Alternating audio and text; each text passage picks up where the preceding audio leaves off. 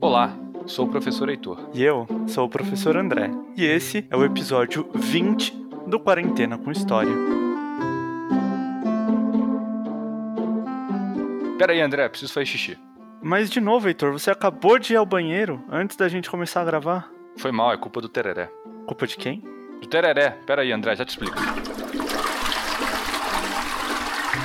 Você lavou as mãos, Heitor? Claro que lavei. Tô lavando as mãos toda hora por conta da Covid, esqueceu? Eu não esqueci, eu falo isso ao fim de todo episódio do podcast. Queria saber se você estava mantendo esse bom hábito. Tô sim. Obrigado pela preocupação, viu? Mas respondendo a sua pergunta, eu tô bebendo muito tereré, que é uma bebida típica da América do Sul, principalmente ali da região do Mato Grosso, Paraguai, Argentina, por onde os povos guaranis se espalharam por longo da história. É uma infusão de erva mate em água gelada. Uai, mas infusão de erva mate não é chimarrão? É parecido, mas o tereré é com água gelada ao invés de água quente, como no caso do chimarrão gaúcho ou do mate argentino e uruguaio. Entendi. E como é um chá, imagino que seja diurético, isto é, faz seus rins e sua bexiga funcionarem e você ter vontade de ir ao banheiro o tempo todo, não é? Exatamente. O que é muito saudável, afinal de contas está quente e seco. O mate me mantém hidratado e me ajuda a beber os 2 litros de líquido que a gente deve ingerir todos os dias para o nosso corpo funcionar bem. Rapaz, tá quente mesmo. Aliás, tava pensando nisso. Ainda estamos no inverno e as temperaturas estão passando dos 30 graus. Em Cuiabá, capital do Mato Grosso, a temperatura alcançou os 42 graus. Pois é, e parte da causa do calor absurdo que anda fazendo tem a ver justamente com o Mato Grosso. Eu andei lendo que o Pantanal, um dos biomas mais ricos do planeta, está sofrendo com grandes queimadas. Dizem que 12% de todo o Pantanal já foi destruído. É, André. Como se já não bastasse a pandemia, ainda temos que conviver com as queimadas que destroem a natureza. Você sabe que no mundo todo as emissões de gases poluentes da atmosfera diminuíram, por conta das pessoas ficarem em casa, se deslocarem menos e consumirem menos. Sei sim. E você sabe em qual país isso não aconteceu? Um, pelo seu tom, no Brasil? Infelizmente você está certo. Também pudera, né, Heitor? Primeiro foram queimadas na Amazônia, agora no Pantanal. Criminosos aproveitam o isolamento social e a atenção voltada para a pandemia para poder destruir nossas matas e abrir espaço para a exploração econômica dessas terras. E essa destruição toda pode ser vista das nossas janelas. Como assim, Heitor? Você não reparou que essa secura toda provocou um horizonte meio embaçado, como se tivesse uma fina névoa no ar? Reparei sim.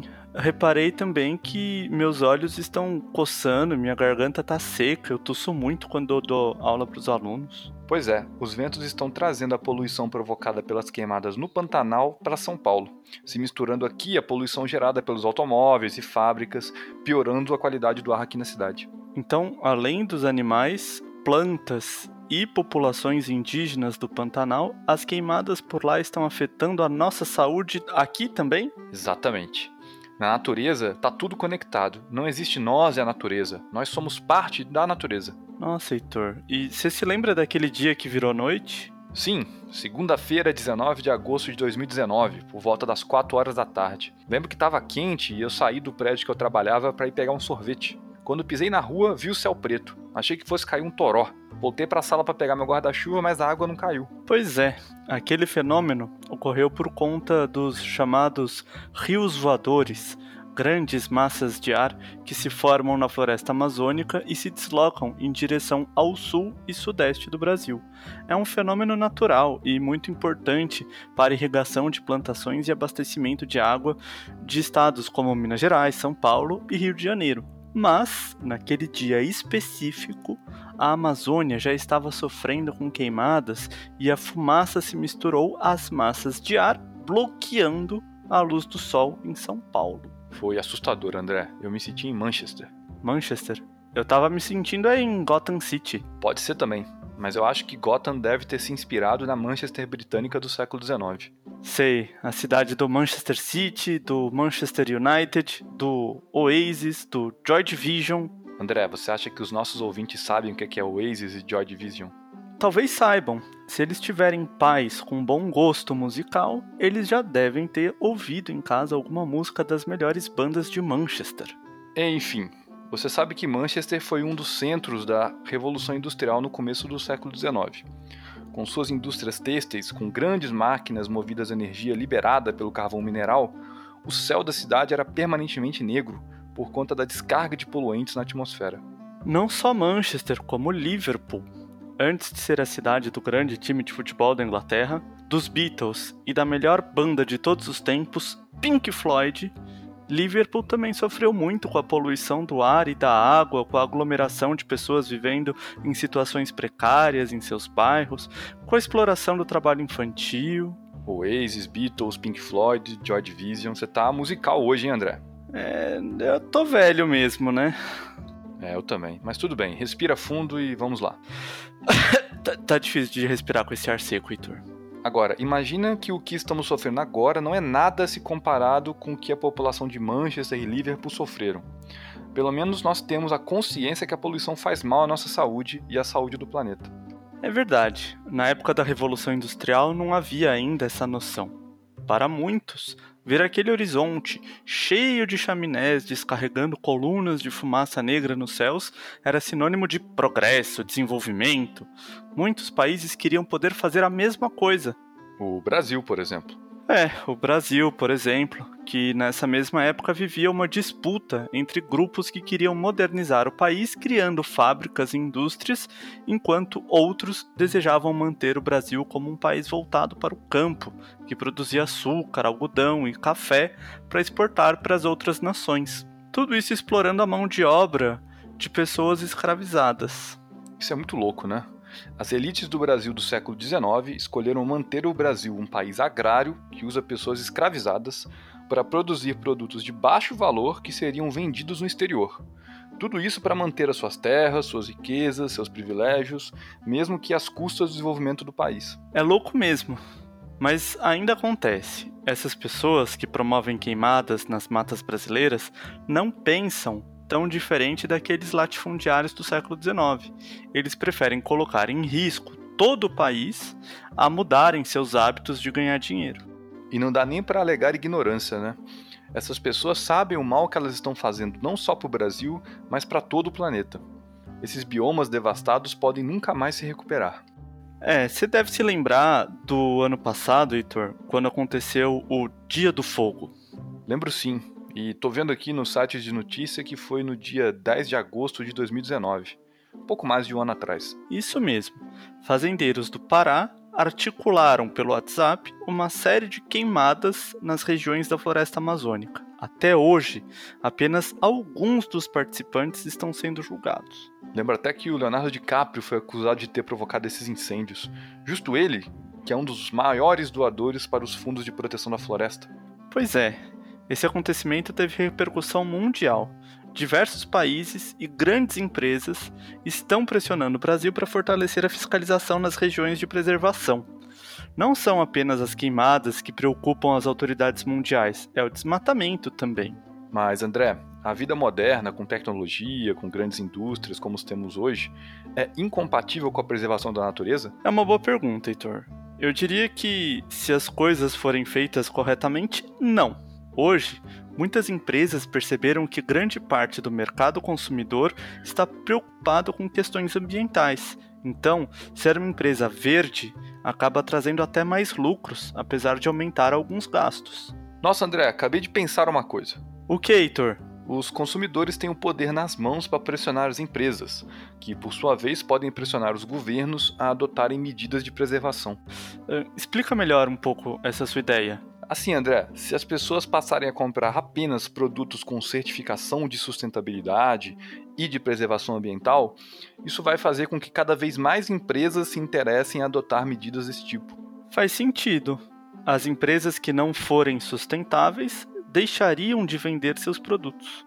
Com o tempo, se quiserem permanecer no mercado, vão ter que adotar medidas de sustentabilidade, isso, e vão exigir dos governos, sejam regionais ou federais, incentivos por adotarem medidas verdes.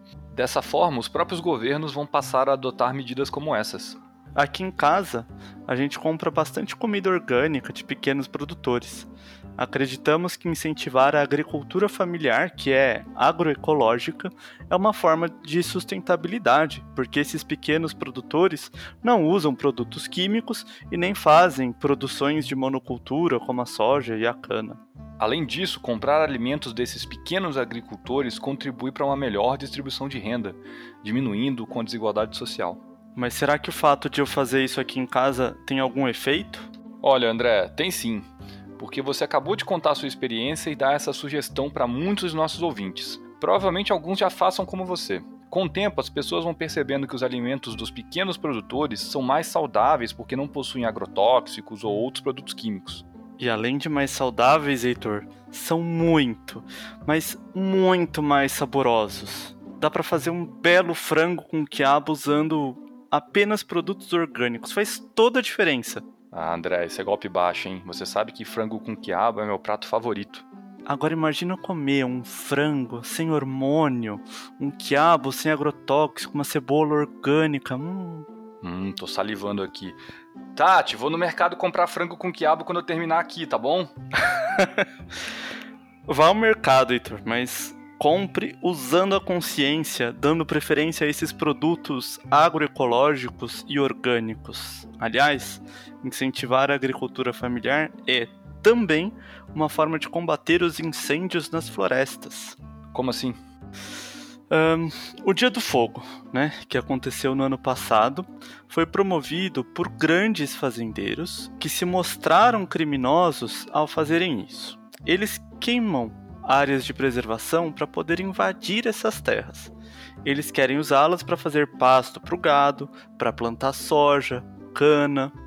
O pequeno produtor, no seu pedaço de terra, trabalha com diversos produtos e numa escala menor, então não precisa fazer nenhum tipo de queimada.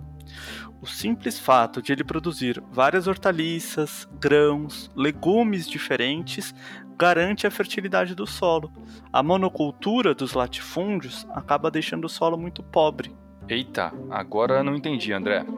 Na minha cabeça, se há uma diversidade de produtos, eles vão tirar mais nutrientes da terra. Se tem apenas um produto, vão tirar apenas aqueles nutrientes para aquele produto. Seu raciocínio está certo, Heitor.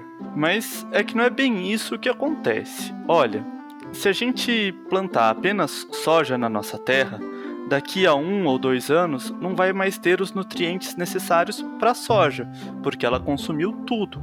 Então vou precisar de mais terras. Se eu tenho uma diversidade de produtos, eu posso ir trocando. Então, quando acabam os nutrientes da soja numa parte das terras, eu troco de lugar e planto outra coisa onde ficava a soja. É um sistema de rotação, entendeu? Entendeu, faz sentido. Agora eu preciso terminar aqui porque tenho que preparar meu quiabo orgânico super saboroso. Hum. hum.